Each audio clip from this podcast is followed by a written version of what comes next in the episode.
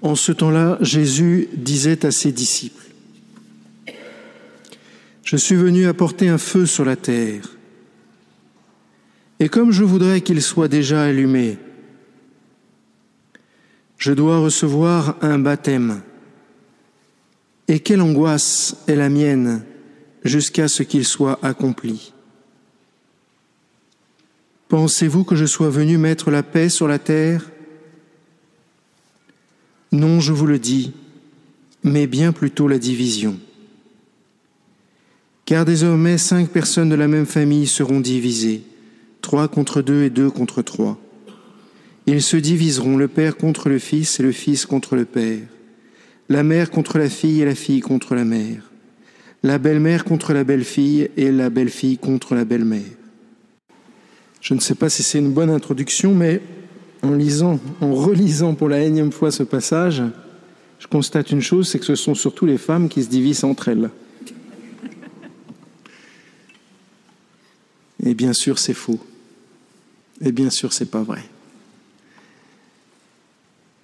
Tout simplement parce que dans l'Écriture, et je vous le répète encore et encore, les femmes sont le signe de l'humanité tout entière. Elles ne représentent pas que les femmes, ce qui n'est pas vraiment le cas des hommes. Voilà. Donc, mais en même temps, c'est délicieux à dire. Quel paradoxe. Après la crucifixion, les, apôtres sont paniqués. Ils ne savent pas où aller, ils ne savent pas comment faire. Jésus a guéri des malades, Jésus leur a dit des très belles choses, notamment ils, ont vu la transfiguration, ils savent que Jésus devrait ressusciter, mais ils sont paniqués, ils sont repliés sur eux-mêmes. Et qu'est-ce que fait Jésus? Il vient les aider. Et qu'est-ce qu'il fait pour, leur aider, pour les aider? Quelle est la parole qu'il leur donne en premier pour les aider? Il leur dit la paix soit avec vous. Et on sait qu'à chaque fois que Jésus dit cela, la paix est donnée parce que la, la parole de Jésus est performative. C'est pas quelque chose à comprendre, c'est pas quelque chose à mettre en œuvre, c'est juste quelque chose à entendre pour qu'il soit réalisé. Et du coup, c'est nous qui sommes perdus aujourd'hui. Parce que quand on relit ce texte, je ne suis pas venu mettre la paix mais la division, là on comprend plus. Alors Seigneur, qu'est-ce que tu à quoi tu joues quoi? La paix ou, la division? Et si c'est la division comme tu le dis, qu'est-ce que ça veut dire? En fait, le feu dans notre esprit à nous, je ne sais pas pour vous, surtout après l'année qu'on vient de passer, c'est plutôt destructeur. Ça brûle les cathédrales, les feux. Dans notre esprit, le feu, c'est quelque chose de négatif. Pour les Hébreux, c'est quelque chose de positif, le feu. Ça éclaire, ça réchauffe, euh, ça permet de, transformer des matériaux, etc. etc. Le, feu, c'est quelque chose de vraiment positif. Le feu aussi, permet de, d'enlever les scories d'un métal. Toujours positif, le feu.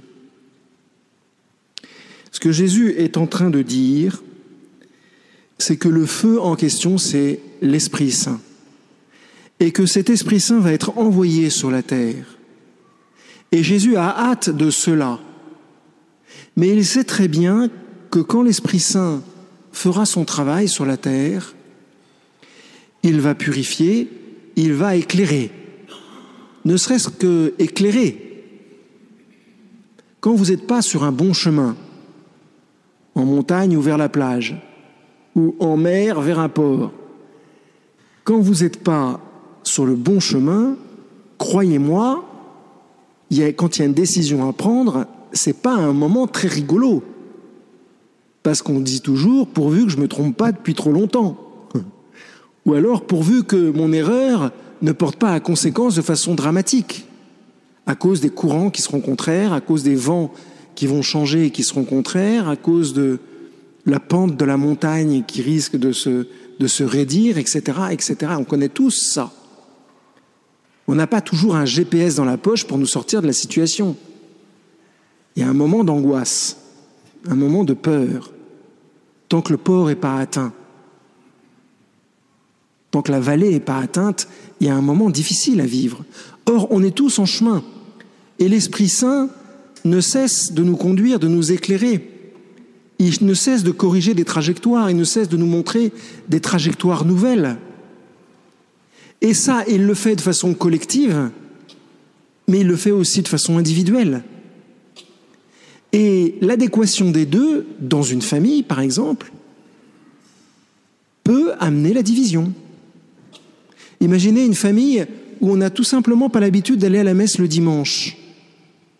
Et imaginez que l'Esprit Saint, agissant puissamment dans le cœur de la maman, comme c'est souvent le cas, papa aussi bien sûr, mais bon, prendre l'exemple comme vous voulez, bref, que l'un des deux époux soit converti par le Seigneur. Mais ça fait 15 ans qu'ils vont pas à la messe le dimanche, ils ont donc un rythme, ils ont donc euh, des habitudes le dimanche qui sont pas celles d'aller à la messe. Et tout d'un coup, madame décide d'aller à la messe. Les dimanches. Ben, je connais le nom d'oiseau qui sort très vite dans ces cas-là. Et il est valable pour les hommes. Mais voyez aussi ces parents qui ont la même habitude et qui tout d'un coup voient leurs enfants aller à la messe régulièrement. J'ai vu ça souvent. Simplement parce que dans la cour de récréation, on parle du caté, qu'on veut aller au caté avec les copains, qu'une fois au caté, le père il dit qu'à la messe c'est une source de joie, et que l'enfant le goûte, cette joie, la goûte, cette joie, il revient à la maison et il raconte qu'il a vu un truc fantastique, c'est la messe. j'ai entendu ça, j'ai vu ça, je vous promets. Et le papa ou la maman dire comment ça, ce truc ringard où tous les enfants du monde s'embêtent pour pas dire autre chose? Mais l'enfant, lui, n'a pas vécu ce que les parents ont vécu il a été touché par l'Esprit Saint. Et donc il regarde son père et sa mère comme des dinosaures. Mais forcément, son père et sa mère voient qu'ils sont regardés comme des dinosaures. Vous avez envie d'être regardé comme un dinosaure ou pas? Moi pas. Ça énerve. C'est ça dont parle Jésus. En fait, ce qui est, ce qui est en train de se passer, c'est que Jésus amène la victoire sur la terre. Mais cette victoire, elle ne se fait pas sans un changement. Et le changement, on n'aime pas ça. C'est étonnant d'ailleurs. On le veut, mais on n'en veut pas. On veut bien plus de prêtres, mais surtout pas dans ma famille. Vous savez, c'est comme les autoroutes en bas des, maisons. L'autoroute, c'est super, mais pas en bas de chez moi ça fait partie des, contradictions terribles qui animent le cœur de l'homme. Et donc l'Esprit Saint, Jésus a raison dire qu'il divise. Il est le lieu de la division, bien sûr, puisque c'est lui qui agit en premier. Mais pour une union plus grande, mais pour un ordre nouveau. Et combien de familles ont commencé par être divisées et ont fini par être entièrement converties?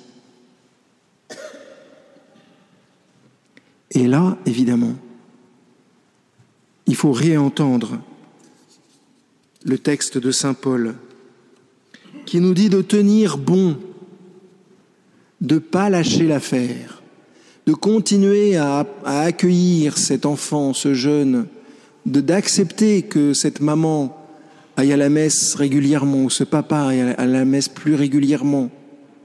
Mais aussi attention, que cette maman fasse attention à son, mari quand elle revient de la messe.